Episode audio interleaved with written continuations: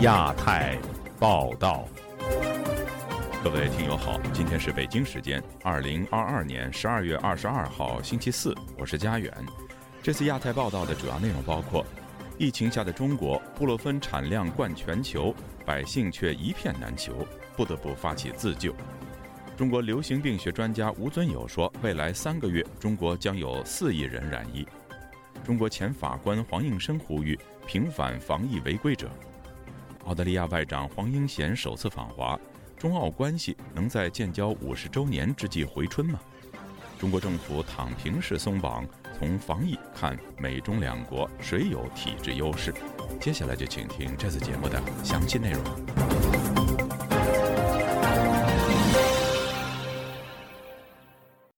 中国政府放松防疫管控以来，医疗挤兑、药价攀升等乱象丛生。药厂产能无法满足民间的海量需求，导致感染新冠病毒的人群无法得到及时的救治，民间不得不发起自救，共享药品。以下是本台记者经纬的报道：药品匮乏，药店断货，甚至有网友发布称，求药者直接在药厂门外排起长队。十二月二十日，中国科技公司腾讯经过三天准备，火速上线了新冠防护药物公益互助平台。在该平台上，超过百万用户发布超过五万条求助与帮助信息。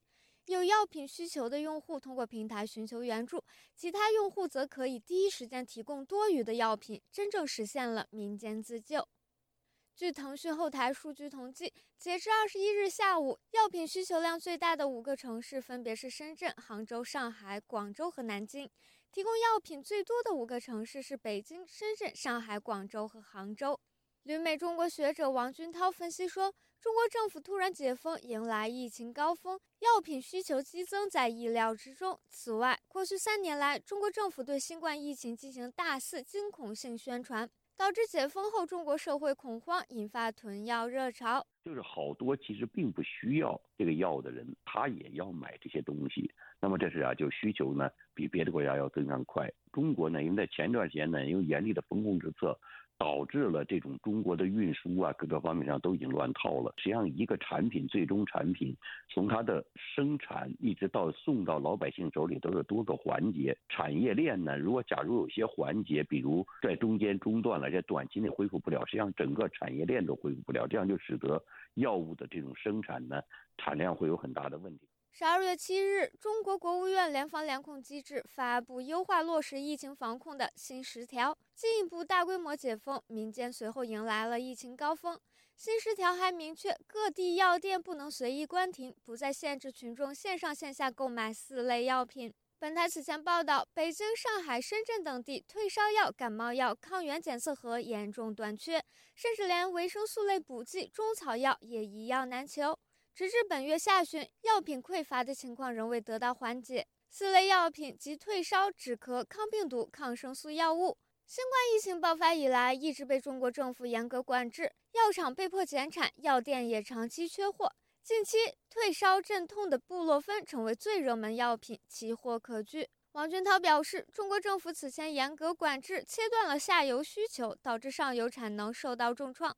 医药媒体赛博兰引用消息人士透露，尽管上个月防疫政策有所松动，但生产四类药物的药企并未明确接到通知可以恢复甚至扩大生产，因此药企保持观望态势，导致存货备货不足。多方数据显示，中国是全球布洛芬原料药生产和出口大国，占全球产能的三分之一。多家中国媒体报道，恒瑞医药等大型企业正在积极扩大产能，但由于在大面积感染的情况下，运输分销渠道不畅，药品仍需一段时间才能到达群众家中。由百名医疗业内人士发起的自媒体微信公众号“医院院长”日前撰文称，中国生产布洛芬的企业达五百多家。如果能提前一个月告诉他们扩大产能，现在也能做到人人一盒。该文还质问：作为一个工业大国，疫情持续三年，全国从南到北缺少感冒药，着实让人费解。美国纽约城市大学政治学教授夏明说：“防疫三年来，习近平过度强调自我权力的攫取，将维护统治放在了优于民生的位置，使得中国政府在放松管控前根本没有考虑到会出现药品匮乏等一系列问题。其实呢，他今天所谓的放开了，那么其实是他控制不住的那个就是必然结果，劣币驱逐了良币。那么很多呃真正的在中国的科学界、医药界或者行政，就是国务院整个系统。”那么其实是有能力、那么有才能的人呢，那么其实现在被排挤，那么或者是说被那个就是吓破了那个胆呢，不敢有所作为。继上月德国总理舒尔茨访华并与中方达成疫苗协议后，十二月二十一日，德国政府发言人证实，一批 BioNTech 疫苗正在运往中国。发言人表示，德方正在努力，除了接种在华德国人以外，也保障其他在华外籍人士。此外，作为交换，身处欧洲的中国公民也可接种中国科兴疫苗。夏明认为，一旦德国疫苗进入中国，证明其效力优于国产疫苗后，所形成的社会舆论态势会逼迫中国政府进一步开放西方疫苗的广泛接种。自由亚洲电台记者金伟华盛顿报道。中国流行病学首席专家吴尊友近期表示，中国今冬新冠病毒感染率在百分之十到三十之间。病死率为百分之零点零九到百分之零点一六，估计最多约四亿人感染，六十七万人死亡。另外，上海等地居民正在抢购药物，以应对即将到来的疫情高峰。以下是本台记者古婷的报道：北京一位患者的女儿在一段视频中哭诉，其父亲染疫，跑了三家医院，却因就诊者众多得不到救治。晚上十点。医院说：“输液，你去问问医生，看还有吗？我们这儿氧气没有了。我把我爸的情况跟民航医院那儿的人说了一下，医生说：‘那你这属于重症，我们这儿接不了。你别说我骗你，你自个儿去那屋看看，还有床吗？你甭说有床吗？你看还有站的地儿吗？你去朝阳医院排着吧，最起码的，朝阳医院人多。’”死一个，能控住一个。中国放弃新冠疫情风控措施，奥密克戎变异毒株迅速扩散。中国疾控中心流行病学首席专家吴尊友上周六说，在新冠疫情爆发三年后，防疫急转弯政策新十条在本月七日发布，实际上最合适。还说，疫情第一阶段是十二月中旬到一月中旬，第二阶段是一月下旬到二月中旬。第三阶段是二月下旬到三月中旬，也就是春节后的返港潮流。他估计十四亿中国人中，感染率在百分之十到百分之三十之间，病死率为百分之零点零九到零点一六。若以此估算，中国未来三个月内将有一点四亿至四点二亿人感染，十二点六万至六十七点二万人死亡。就在本周，上海染疫人数逐步增加。医院发热门诊出现挤兑，药房出现抢购浪潮。上海静安区居民王女士周二对本台说：“我们上海我认识的少部分的人阳了。你如果感冒了，医院里一次配五粒给你，药房里肯定没有了，油全部给人家卖光了。医院里听他们说是不得了，医生都阳了，都都帮你看病，你讲你不阳有才，我是不敢去。他们反正不管的，我们是老百姓自己备的东西。”据《新闻晚报》周二报道，上海各大医院的发热门诊率先感受到了巨大压力。刚刚过去的一个周末，上海气温创新低，已知形成强烈对比的是，医院发热门诊热火朝天，有病人说排了四五个小时，还有人体力不支昏厥。上海市同济医院前去支援发热门诊的医生李斌说。即便吃午饭、穿脱衣服的时间压缩在半个小时内，依然是看不完的病人。这种状态可能还需要持续很长一段时间。目前，上海等地出现阳性患者上街购物而未被感染者却不轻易出门的现象。徐汇区评论人士董先生告诉本台，以十天前比较，现在的上海公交车和地铁内。人员稀少，因为众人都在为即将到来的疫情高峰期做准备。反正看外面人都很很少，北京现在是高峰期，上海爆发点要晚一个月，估计要下个月一月，明年春节前会爆发。核酸停也撤了，现在大家都知道一切靠自己了，现在都很自觉在家里了。北京也不是在说，几乎是找不到阴性的。吴尊友所称的至少十二点六万人病逝。估计大概率老年人居多。各国统计数据显示，阳性死者中老年人占三成以上。据中国第七次人口普查报告显示，中国六十岁以上的人口数量达到二点七亿左右，占据总人口数量的百分之十九。董先生说：“吴尊友的估计相对保守，若以北京近九成阳性率推算，全国的感染人数远不止四亿。按照现在的爆发向北。”真的要百分之七八十以上，估计大概能没感染到体质超好的那百分之十。本周日，港股上市公司十四药集团宣布，与中国某制药公司签订合作意向书，被委托生产布诺芬环视片及小儿氨酚黄那颗粒两款感冒退烧药，产量分别为每年十亿至二十五亿片及每年六千五百万袋，以解决药品短缺问题。自由亚洲电台记者古婷报道。随着本月推出的所谓新十条动态清零行程码和健康码等已经成为历史，但之前涉及违反防疫规定而被起诉的个案应该如何处理呢？官方没有新的说法。近期有中国前法官提出，对违反防控而被起诉的个案应该撤控或判无罪处理。这一提法引起法律界的讨论和支持。有评论表示，中国的司法系统有自我纠正的机制，但必须由上而下才会启动。但官方可能是纠正错误的声音为对政府权威的挑战。以下是记者陈子飞的报道。曾经担任中国最高人民法院法官和中级人民法院法官的黄应生，近期在他的微博公众号“法治应生”发表多篇的文章，建议调整违反防疫要求案件的处理。他在文章形容二十条九不准和新十条在不到一个月的时间接踵而至，开放的脚步让人应接不暇。又列举在北京、山东和上海。在不同地方发生的妨碍传染病防治罪的案件，包括刻意隐瞒行程或违反禁令出售退烧药等。有个案被判处监禁，也有缓刑。他表示，现在的防疫政策已经改变，隐瞒行程或擅自外出的案件，如果没有引发疫情传播，不应该被定罪处罚。判刑没有生效的个案，应该终止审理，宣告无罪或不起诉。判决已经生效的个案，也应该纠错。他的文章和建议引发不少法律界人士关注和讨论。黄应生在文章也透露，有中级人民法院的法官读过他的文章后，也对他表示会执行延后判决处理这一类的个案。法律专栏周一说法在周二也发表文章，表示在中国被追究刑事责任后果严重，支持撤销起诉的建议。但网民的意见两极化，有网民支持撤告的建议，但反对的人认为不追究违法人士的责任会影响到法律的权威。中国维权律师王全章对本台表示，中国的上级法院和检察院。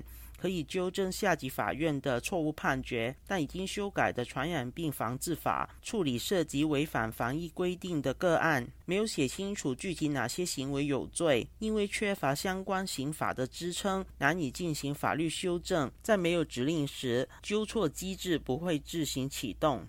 中国的这个法律上面有一些所谓的这个纠错机制。但是他们会不会自动的发生这个起这个作用呢？这个就是有疑问的，因为中国就是一个很僵化的一个国家，就下面的一些执法者、司法者，他都要遵守一个来自上面的一个命令或者一个明确的法律规定。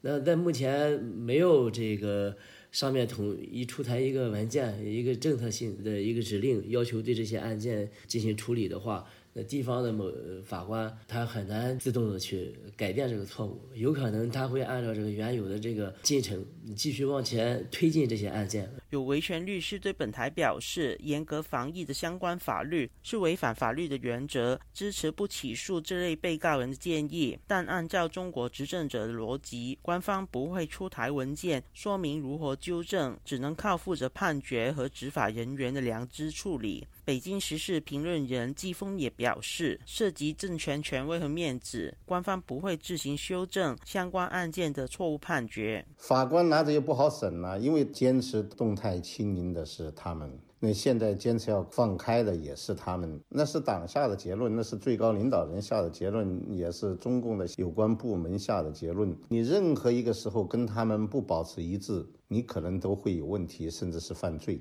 所以前面的很多人肯定是冤枉，但是中共在这个问题上为了维稳，他从来不在乎对错。只有维护他的统治，这一条是至高无上的。时事评论员方源也表示，配合防疫政策改变，修正相关被告人案件处理，本应是合理，但从当权者的角度看，可能会认为从民间要求政府承认错误是挑战权威的行为，使当局不会妥协。不排除对之前的这种错误的这个法律的执行进行纠错，也就可以呢进一步对现有的政策进行一个质疑。也正因为如此，对政策的出台方来说，他们也懂得这个道理。对这种思潮进行高度的警惕，他们也极可能不会同意让司法系统用法律的手段给那些人去平反，宁可让那些人蒙冤，也不愿意在这方面进行妥协，来承认政策、修正权和公权力的错误。方源表示，中国是公权力凌驾法律的社会，除了像改革开放初期政府在对文革时期被错误判刑的个案进行大幅的平反，才有可能有新政策纠正错误。就亚洲电台记者陈子飞报道。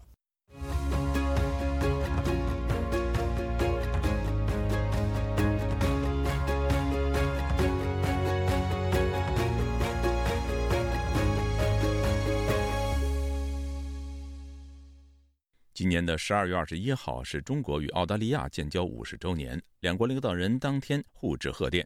同时，澳大利亚外长黄英贤还在北京与中国外长王毅举行了外交与战略对话，并发表了联合声明。近年来，由于新冠病毒溯源等问题，导致双方关系急剧下滑之后，中澳两国关系真的能够由此重启并继续向前吗？以下是记者凯迪的报道。我很高兴在澳中建交即将迎来五十周年之际，在此向你们表示最美好的祝福。在十二月二十号推送的一段视频中，澳大利亚总理阿尔巴尼斯称，当年惠特拉姆工党政府决定与中国建交是个正确决定。从那以后，中国已发展成为世界最大的经济体之一，也成为澳大利亚最大贸易伙伴。阿尔巴尼斯还在推文中说：“澳大利亚寻求与中国建立稳定关系，在能合作时进行合作，在必要时保持不同意见，并在国家利益上进行接触。”据中国外交部网站，中国国家主席习近平二十一号同澳大利亚总督赫尔利和总理阿尔巴尼斯就中澳建交五十周年互致贺电，国务院总理李克强也同阿尔巴尼斯互致贺电。同一天。澳大利亚外长黄英贤在北京与中国外长王毅进行了第六轮外交和战略对话，并就对话成果发表联合声明。这是澳大利亚外长四年来首次访华，也被视为两国关系进一步解冻的迹象。联合声明中称，双方同意中澳关系应符合两国全面战略伙伴关系定位，在此基础上管控分歧。声明还列出双方同意保持高层交往。启动或重启对话沟通的六个领域，其中包括双边关系、经贸问题、领事事务等。黄英贤此行被中国吹捧为推动双边关系重回正轨的机会。王毅在会中称，要推动中澳关系回归初心，校准航向，重整行装再出发。近年来，中澳关系持续恶化，尤其是在2018年澳大利亚禁止华为和中兴提供 5G 网络设备后，惹恼北京。同时，中国在亚太地区的渗透与扩张，对香港、新疆和西藏的人权侵犯问题，均导致双方关系渐行渐远。二零二二年，在莫里森政府呼吁对新冠病毒起源进行国际调查后，中国立即透过关税和贸易禁令对澳大利亚商品展开报复，并冻结高层接触。此外，中国还关押了澳籍作家杨恒军和记者程磊，这让双方关系雪上加霜。不过，自从阿尔巴尼斯政府上台后，双方关系逐渐解冻。十一月中旬，在印尼巴厘岛举行的二十国集团峰会期间，习近平与阿尔巴尼斯举行了两国领导人自二零一六年以来首次双边会晤。据法新社的报道，黄英贤在本周三双边对话后对媒体表示，他在对话中提出了人权问题，包括被北京关押的程磊和杨恒军。黄英贤呼吁两人应尽快与家人团聚，并说他在推动领事官员获准和他们接触。黄英贤还说，他还表达了澳大利亚对遵守与尊重人权的原则性看法，这适用于澳大利亚对新疆、西藏和香港的看法。他说，双方还讨论了消除贸易壁垒，并说这是最符合两国和两国消费者利益的事。对于中澳两国最新互动，美国南卡罗来纳大学艾肯商学院教授谢田告诉本台。中共因为这个经济的原因，它需要有一个台阶下，需要那个恢复这种经贸关系。但是呢，挡在其中的这些人权方面的事务呢，中共现在看来是绕不过去。谢田分析，现在中国经济状况因疫情风控而严重恶化，在高科技领域又面临美国压力，因此北京需要利用建交五十周年为契机，改善与澳大利亚的关系，以挽救经济。虽然阿尔巴尼斯在视频中说要寻求与中国建立稳定关系，但谢田表示，作为一个民选政府呢，这这自由国家的政府，他确实没办法容忍这些在人权问题上的一些分歧。但这次呢，我觉得中共他是会用这个人权牌的。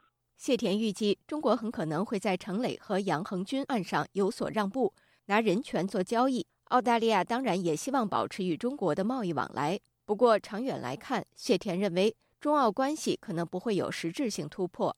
美国智库哈德逊研究所高级研究员华斯特也告诉本台，从澳大利亚角度来看，他们并不是真的要和中国重启关系，而只是要保持对话沟通。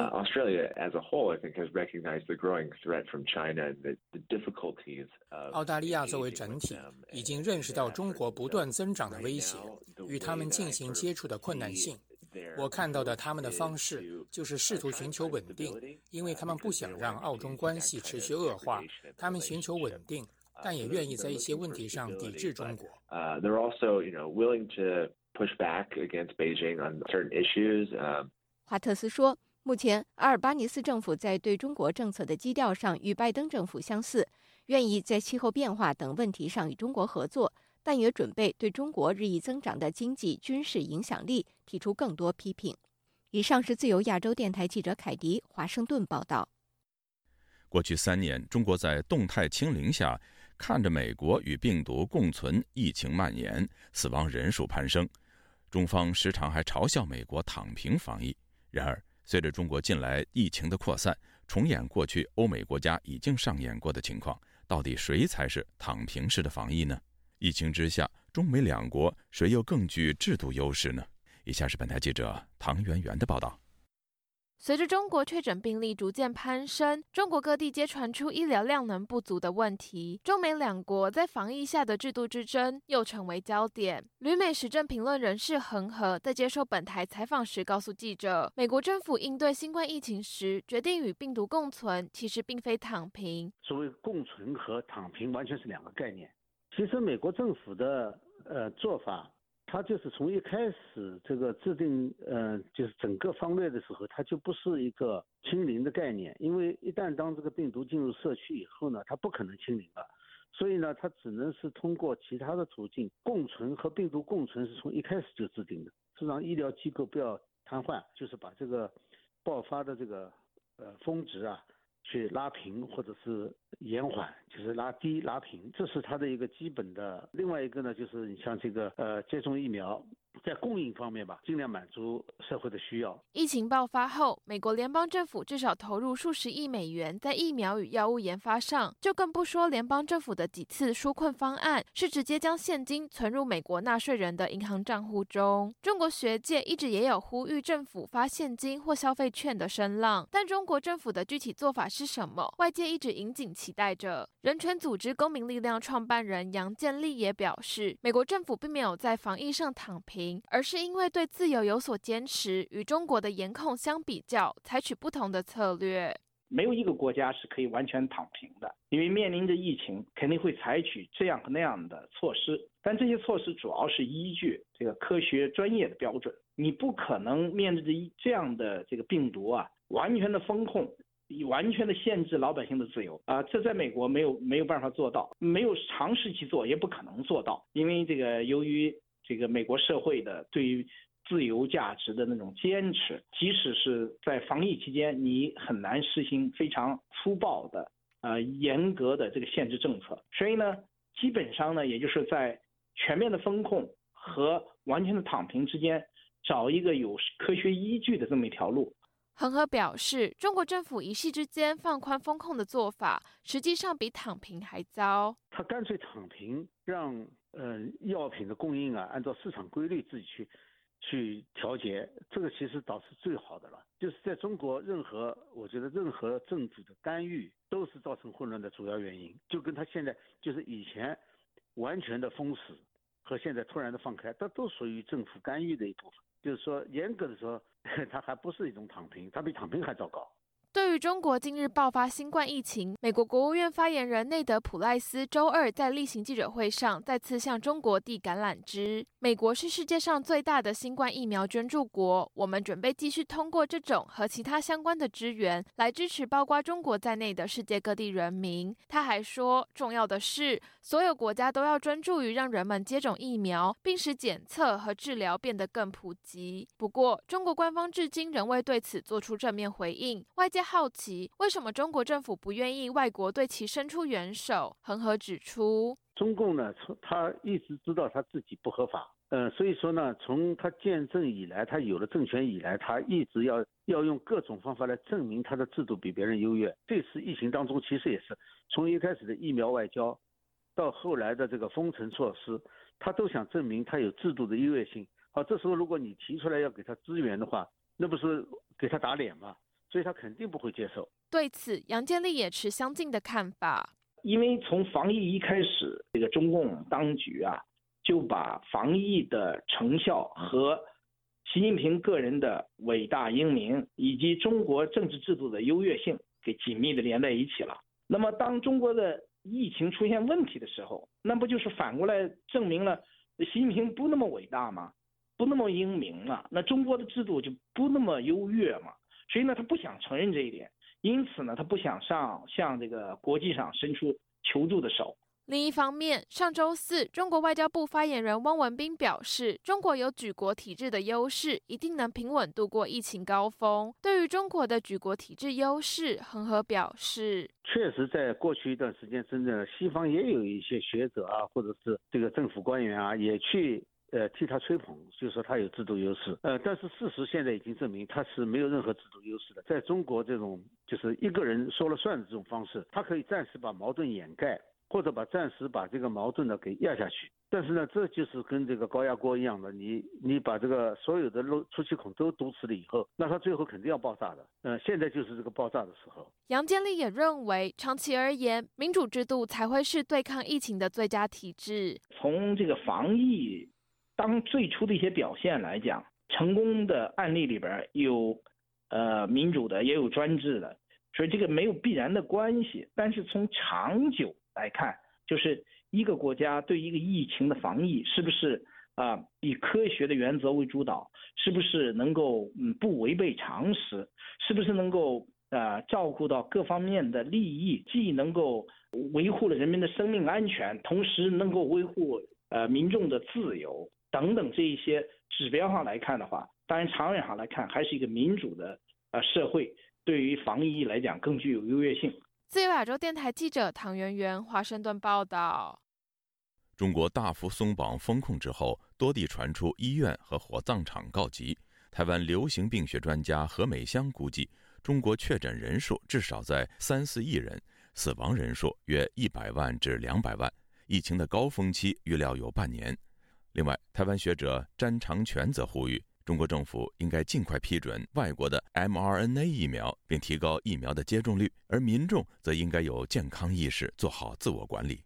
以下是本台记者夏小华发自台北的报道：中国政府从严格的清零风控，近日无预警大放松，阳性激增，大都市医疗系统瘫痪，药品匮乏，火葬场排长龙。但是以北京为例，官方发布单日死亡只有个位数。台湾大学工卫学院教授詹长全接受自由亚洲电台采访指出，昨天那个北京种出来，就是说，他说只要有其他的共病，他就不算入这个新冠，这样会误判了 COVID 的严重性，再重复三年前的一些曾经犯过的错误，这样会让疫情的掌握。失真了，大概估计最后感染会达到差不多多少一个范围，以及他的死亡人数有可能是达到多少这样子？用国际的标准，从夏天开始到这个月为止，国际上有四五个啊大型的模型都在预估中国如果没有好的配套措施，感染一定超过一亿人以上嘛，哈，那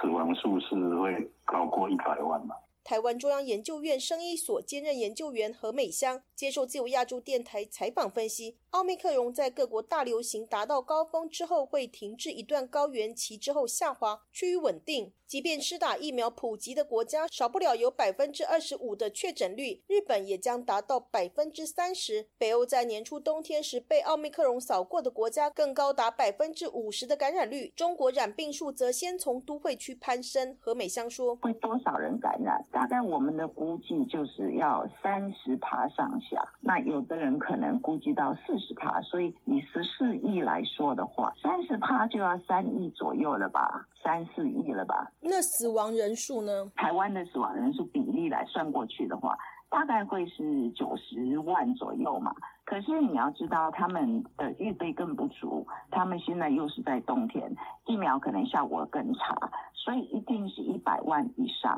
当然，有的人预估一百万到两百多万，但是我觉得大家也不用太怎么样，因为中国每一年正常的死亡人数是一千万人，那今年可能就多个十趴二十趴。詹长全则提到，从去年九月南非首先发现奥密克戎，在非洲大陆、美洲跟欧洲大流行，比武汉。株和 Delta 人传人速度更快，有说法一人可传十几人。中国以为严格的风控可滴水不漏是办不到的。有世卫专家指出，在中国这波尚未放松前一两个星期，已经传播的相当严重。从现在到明年三月，会否像三年前从武汉、湖北传到世界各地，世卫已经密切关注。中国长期封控是否造成民众缺乏感染力？张长全表示，没有做血清抗体，没有人知道中国之前有多少感染。他说，他的感染力当然比西方低嘛，嗯，那这个是危险的所在，就是说，啊，自然感染的免疫的人很少的话，那疫苗打的又不够多，那疫苗本身的啊保护力又不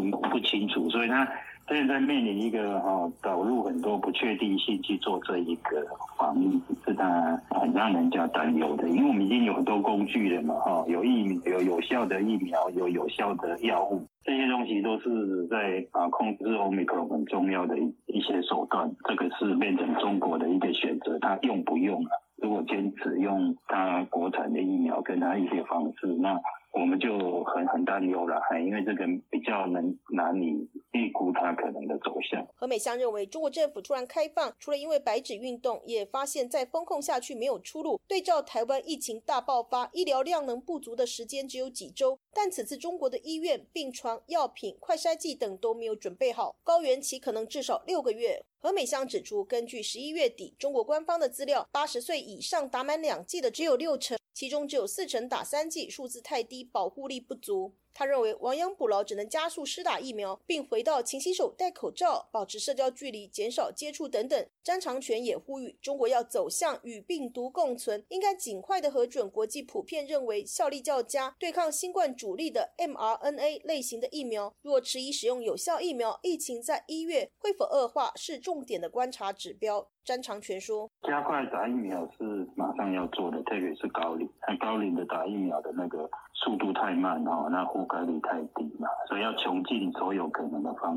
式。那啊，我觉得导入多元的疫苗，已经对他提高覆盖率有有帮忙嘛。第一个就是说，也许很多不打的，就是怀疑它的效力嘛。那你导入一个大家希望已经都用了几十亿剂的这个有效的疫苗，提升它的疫苗覆盖率，一定有帮忙嘛。所以它。就应该要赶快批准国际上已经核准的 mRNA 疫苗作为它的接种的这疫疫苗种类之一，特别是这个针对 Omicron。张长全还说，另外要想办法做快筛，从过去政府强迫筛检，改变观念为自主筛检。这个要很多的交易啊，每个人要自主管理。这个过去他们就是在那个严格的风控里面都是听政府的话，那现在你要与病毒共存，是要自己要有很强的这个健康的意识啊，那这个要培养，否则也是会造成一些这个误判的哈，因为他可能就不报了，那可能就觉得轻症没关系，这些都会导致疫情的恶化。自由亚洲电台记者谢小华台北报道。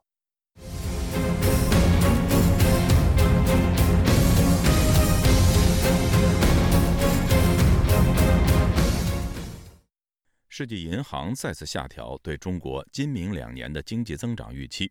同一时间，中国消费电子产品巨头之一的小米也传出要裁员的消息。熟悉产业的人士透露，许多外国企业也暂停进一步投资。这些信号代表中国经济仍在过山车吗？以下是记者陈品杰的报道。创业至今未裁员的小米传出年底开始裁员，有媒体披露，裁撤人员达整体员工的百分之十五到二十，估计人数达六千人。路透社在本周二就引述小米集团发言人表示，影响不到百分之十的员工。在此之前，美国媒体《华尔街日报》在小米公布第三季财报损失时就表示，其公司的前景与中国动态清零政策无法预测有关。不过，受到中国疫情影响的不仅仅是中国企业。在中国设厂有供应链合作的跨国企业也为此感到头疼。美洲贸易全国委员会副会长巴里就告诉本台，面对明年可能低迷的中国经济增长，美国公司已经开始做出相应的调整。巴里说：“我请同事代读。”一些公司将离开中国市场，另外一些公司将把更多的生产基地转移到印太地区，寻求供应链安全和更低的成本。因为中国不再是低成本生产国，尽管大多数公司计划留在中国，但许多公司已经暂停进一步投资，直到他们可以预测下一步。路透社在十二月二十一日的报道中就指出，外国企业在应对动态清零政策不断上升的劳动力成本和美国关税方面遇到了困难。一位在中国经营欧美一代工厂的零星台商就表示，中国政府松绑防疫政策之后，确诊人数直线上升，导致工厂人力短缺，时效拖延。出于人身安全考量，这位台商的声音经过变声。他这么说：“我们就现在就是大家都慢慢确诊，然后就来上班人变少，楼龄变重了。”这位台商表示，受到全球通货膨胀的影响，工厂订单减少，在仓储上需要更多的成本。对于已经在中国生活多年的他来说，现在最重要的是重振国内经济，摆脱动态清零和防疫松绑的过渡期。这位台商说。首国影响第一个旅游业嘛，然后第二你封控，你动不动就封一个小区，封一个城，那里面的一些餐饮业那些衣住行都不用做了，那内需也受也也会影响啊。你开内需跟旅游都会上升，那那都是对整个经济都是好的。在本月中刚落幕的中央经济工作会议上，当局就强调明年经济工作的具体规划，第一条就是内需。要求把恢复和扩大消费摆在优先位置。这场透露明年经济基调的会议将稳增长置于首要位置，并预计二零二三年的 GDP 增速目标可能设在百分之五左右。长期关注中国经济发展的美国独立研究机构中国合皮书执行董事卡奇就认为，面对现在疫情严重，中国经济在开始好转之前仍会持续恶化，即使未来开始复苏，也是十分缓慢。卡奇说：“我请同事代读。”企业将需要时间重新开始招聘和投资，消费者需要时间重建收入和储蓄，以及重拾信心，重新开始消费。最关键的是，任何2023年中国经济复苏都将在全球增长放缓的情况下发生，这也限制了经济复苏潜力。世界银行在12月20日就发表了最新报告，大幅下调对中国今明两年的经济增长预期，分别为百分之二点七和百分之四点三。主要原因就是来自于新冠疫情的不确定走向和持续的房地产危机，对于中国经济带来压力。不过，国际的投资银行却看好中国放宽疫情管控，对于明年中国经济发展表示乐观，纷纷对二零二三年中国 GDP 增速给出百分之五左右的目标预测。野村证券虽然预计中国在今年的 GDP 增长只有百分之二点八，并仍存在下行的风险，但是预计明年的 GDP 增长可以达到百分之四点八。高盛银行也将预测从百分之四点五上调至百分之五点二。而摩根士丹利在最新的报告中就预测，二零二三年中国 GDP 增长为百分之五点四，给出非常高的数值。自由亚洲电台记者陈品杰华盛顿报道。南京异议人士郭全因煽动颠覆国家政权罪成，判监四年后，决定提出上诉。他的母亲作家顾潇形容儿子的遭遇为他的晚年带来痛苦，但仍然盼望有生之年能够母子重聚。以下是记者高峰的报道。郭全的母亲年过八十的作家顾潇，十二月二十一日接受本台专访时表示。由于健康理由，他和两名代表律师均没有出席二十日郭全案一审宣判。我身体不好，没有能去参加。律师施伟江呢，因为阳性，也没有能来。买了到南京的火车票了，也在南京的住房订了。结果到了礼拜一一核酸又是阳性，也来不了了。还有个律师常博阳也是阳性，没有来。然后呢，律师。打电话告诉我了，判了四年，说的要加罪，后患无耻啊！无可奈何，人家判你几年，你就几年，你还能回嘴吗？你还能去抗日吗？据了解，被南京市中级人民法院以煽动颠覆国家政权罪判刑四年的郭全，已要求律师提出上诉。顾潇却认为徒劳无功是肯定的，不可能上诉这条路也是没有用，百分之百没得用。我给他评请了。好像我给他加到一起，拼了十几个律师了，上什么书啊没有用，我不感兴趣，没有用。昨天一个朋友打电话给我，我说他已经做了三年了，还有年嘛，你好好活着等他。我如果死了，拿个我的照片写好了，顾小遗像，等他进来了，给他妈鞠个躬，然后说声对不起，我就满意了。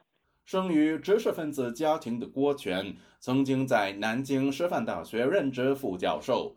二零零七年，他公开要求中国进行宪政改革，并宣布组建被视为反共组织的中国新民党，而遭当局打压，大学教职也不保。二零零八年，郭全因为在网上发表几百篇文章，倡导民主和不合作运动，被当局以颠覆国家政权罪判刑十年。控方指，郭全二零二零年，也就是获释后两年。新冠病毒在武汉肆虐时，以郭全语录为名发表了五百多篇文章，评论疫情和国情，并表达对现有制度的不满。上世纪六十年代毕业于南京师范大学中文系的顾潇，曾在江苏省委宣传部工作，其后在省作家协会从事创作。在采访期间，顾潇屡次表现激动。在他口中，郭全的牢狱之灾让他有一个痛苦的晚年，但与此同时，他对儿子仍抱有期待。对不起，我今天实在是心里烦躁，我想呢，这个一年多，我我能不死就好了，等他回来吧。律师常博阳相信，郭全遭重判与他曾因颠覆国家政权罪被长期囚禁有关。三年前就是当时武汉出现疫情病毒的事儿，他当时就是在在这个微信上对这个武汉当时这个隐瞒这个疫情啊，他提出了一些批评意见，就因为这个事儿引发的。微博里面写一些文章啊，就是在上面就认为他这种行为是煽动颠覆国家政权了。作为历史来说，我们认为这个当时指控那个东西根本就不成立。可能给他判四年，是因为之前是的这种罪名被判过，他给他估计是按这个从犯、按累犯从重处理的。郭全已被羁押在南京市第二看守所接近三年，扣减羁押的时间，预计他将在二零二四年一月获释。自由亚洲电台记者高峰香港报道。德国总统施泰因迈尔与中国国家主席习近平二十号通话。他希望习近平能够发挥影响力，终止俄乌战争。习近平则表示，中方支持欧盟战略自主，不依附、不受制于第三方。有分析指，双方各有所需，却鸡同鸭讲。德国方面盼望中战以化解能源危机，中方则趁机分化美国与欧盟的关系。以下是本台记者夏小华发自台北的报道。台湾中央社报道引述德国总统声明指出，德国总统施泰因迈尔二十号在电话中请求习近平督促北京发挥对俄国的影响力，并感谢习近平明确的反驳俄罗斯威胁使用核武器，强调结束战争、俄国撤军以确保乌克兰主权。符合欧洲和中国的共同利益。中国官媒则没有提到德国总统请求习近平督促停战，只聚焦报道习近平对中德关系提出三点意见，包括中德始终是对话的伙伴，中德合作务实开放，以及中方支持欧盟战略自主，希望欧方坚持中欧互为战略伙伴的基本定位，不依附、不受制于第三方。台湾国防安全研究院国家安全研究所助理研究员钟志东。接受自由亚洲电台采访，形容双方通话鸡同鸭讲。钟志东说：“欧盟就是希望中国不要那么亲俄嘛，那实际上面来讲，这个。”我觉得他们的这个期望啊，可能以实际上面中俄的越来越紧密的这种共同的军事演习啊、军事合作，我们可以看，其实这个是有点天真啊。钟志东还说，习近平强调主张中德关系以对话方式解决，但习近平讲的是空话。他认为可以看习近平最近跟俄罗斯在整个印太地区又进行联合军事演习啊，那其实中国现在就是在应付这些欧盟的这些国家，实际上面来讲。在大方向上啊，是在抓着俄罗斯，特别是在印太地区啊，对抗以美国为首、美日这些国家的这种军事同盟关系。钟志东提到，德国总统是虚位元首，负责政务的则是总理朔尔茨。他十一月初去中国所谓的一日游，相当程度反映德国希望朔尔茨持续默克尔主政时对中国所谓重商主义务实路线。此次双方通话，从中方会后释出的三项重点，可见中方主要强调德国应该战略自主，相当程度要分化欧盟跟美国的关系。台湾辅仁大学外交暨国际事务学程召集人张梦仁接受自由亚洲电台采访，也指出，习近平一直希望德国可以扮演帮中国，应该是说见缝插针的角色啦，因为他非常在乎中国的市场，那中国也需要德国的投资。所以在这情况之下，他希望德国可以扮演把欧盟拉回来的角色。所以他再次跟德国说，中国希望德国可以战略自主。张默人表示，乌俄战争看不到终点，能源价格高涨。前天欧盟才达成天然气限额最高价钱，明年二月要进行，价格肯定上扬。张默人说，他们的圣诞呢过得不好。那俄乌之战如果看不到终点的话，能源问题一定继续会成为欧盟的问题，而且另外一方面又考量到美国对美国的企业进行补贴啊，什么电动车啊，一定要在美国设厂哦，这对欧盟来说非常的不公平，所以欧盟非常介意美国这个点。然后另外，俄乌战争如果再持续下去，美国卖给欧盟或者是卖给德国的液化天然气，其实价格非常的贵，这两点是德国非常介意的。那习近平再次点醒德国说，希望欧盟要战略自主，然后中国也会支持欧盟的战略自主。好，换句话说，你不要在美国跟中国选边嘛，反正你站在中间，或者是你扮演第三方都很好。张默仁提到，最近白纸运动引发习近平开放这个中国，习近平也借此对欧盟、对德商企业说，中国没有锁国，已逐步开放。自由亚洲电台记者谢小华台北报道。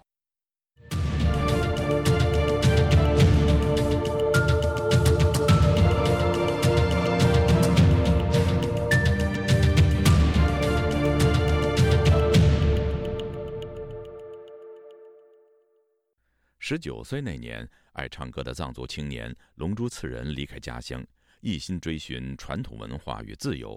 从西藏出走，流亡印度，再为爱落脚台湾。他的思绪始终离不开土地，一路上以琴弦拨弄乡愁，用歌说出流亡藏人的故事。请听本台记者麦小田的报道。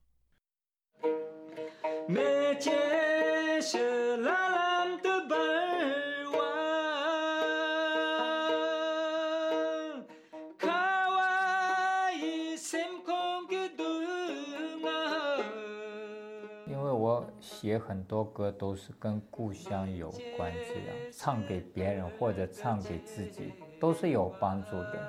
因为像我这样的人在全世界西藏有很多人。西藏流亡歌手龙珠词人，为了追寻传统文化和自由，他离开西藏，逃到印度，在为爱落脚台湾。不过，他的心却始终离不开家乡，一路上用歌声说出流亡藏人的故事。我是个有家回不了的难民，我的家乡在西藏的甘南迭部。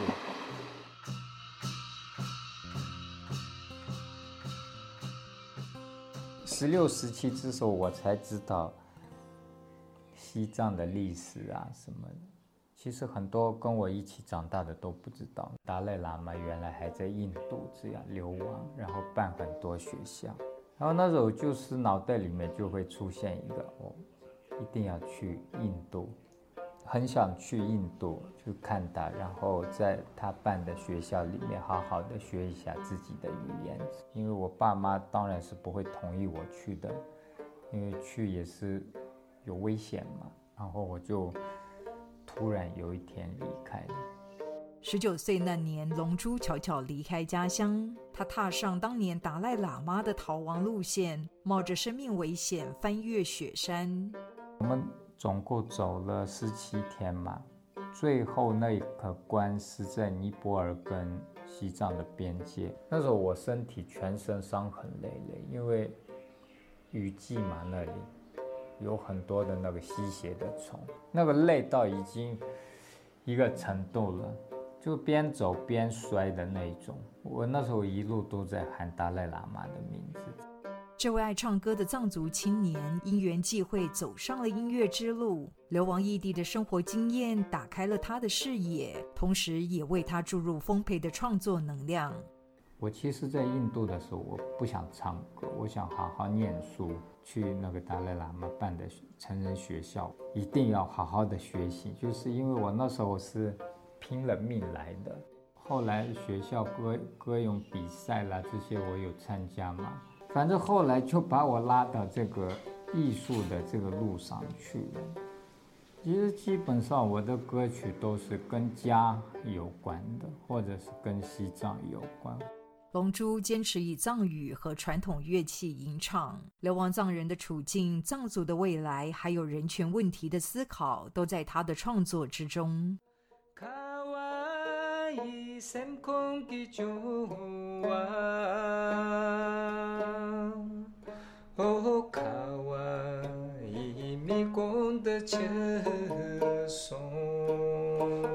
这首歌叫《雪的火焰》，正好那时候西藏在打，又进一步的打压自己的文化嘛。学校里面要母语不能学之类的，连照片都不能放。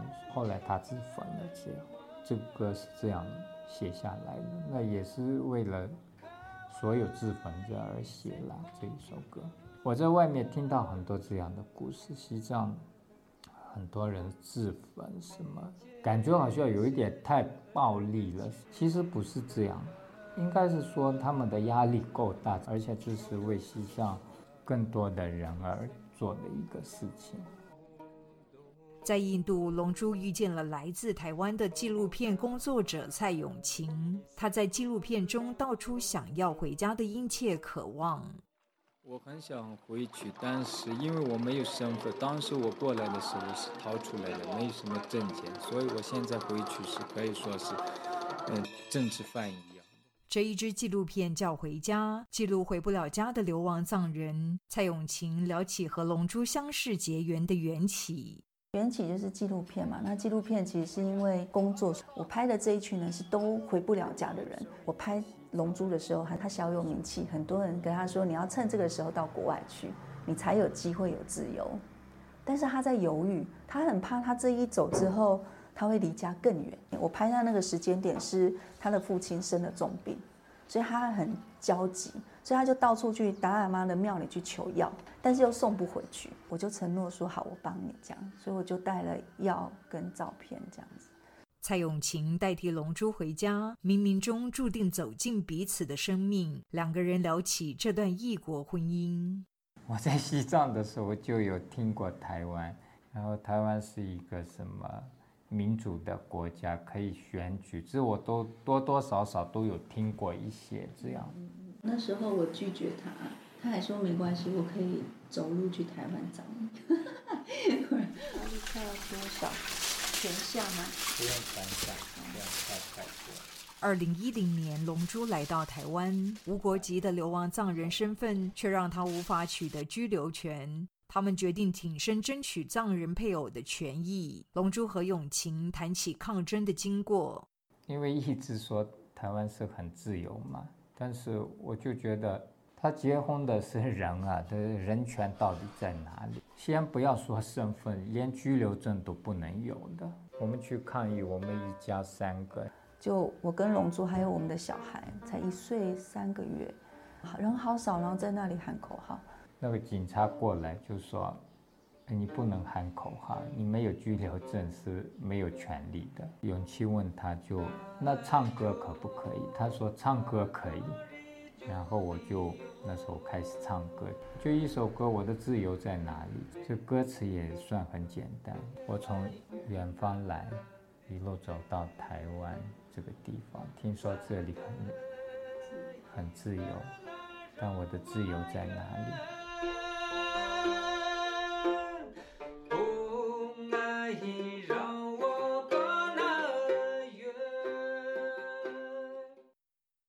您刚刚听到的是本台记者麦小田制作的西藏青年龙珠刺人的专题故事。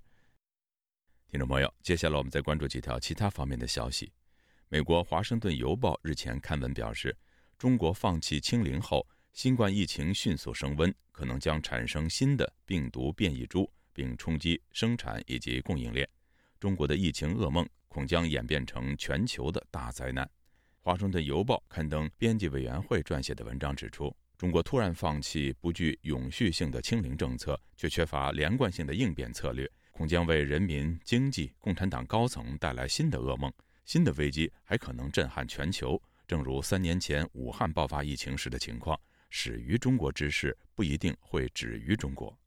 文章还指出，中国疫情恐怕会产生威胁全球其他国家的新的变异株。之前的新冠肺炎，一些具有传染优势的变异株都以相当快的速度传播，数以百万计的中国人染疫将提升新变异株出现的几率。文章提到，中国国家主席习近平放弃清零的动机是为了振兴受到风控和劳工骚动阻碍的经济，但新的做法可能适得其反。疫情普遍干扰到生产和供应链，而万一中国的制造速度放缓，全球都将受到供货短缺和通货膨胀之痛。听众朋友，这次的亚太报道播送完了，谢谢收听，再会。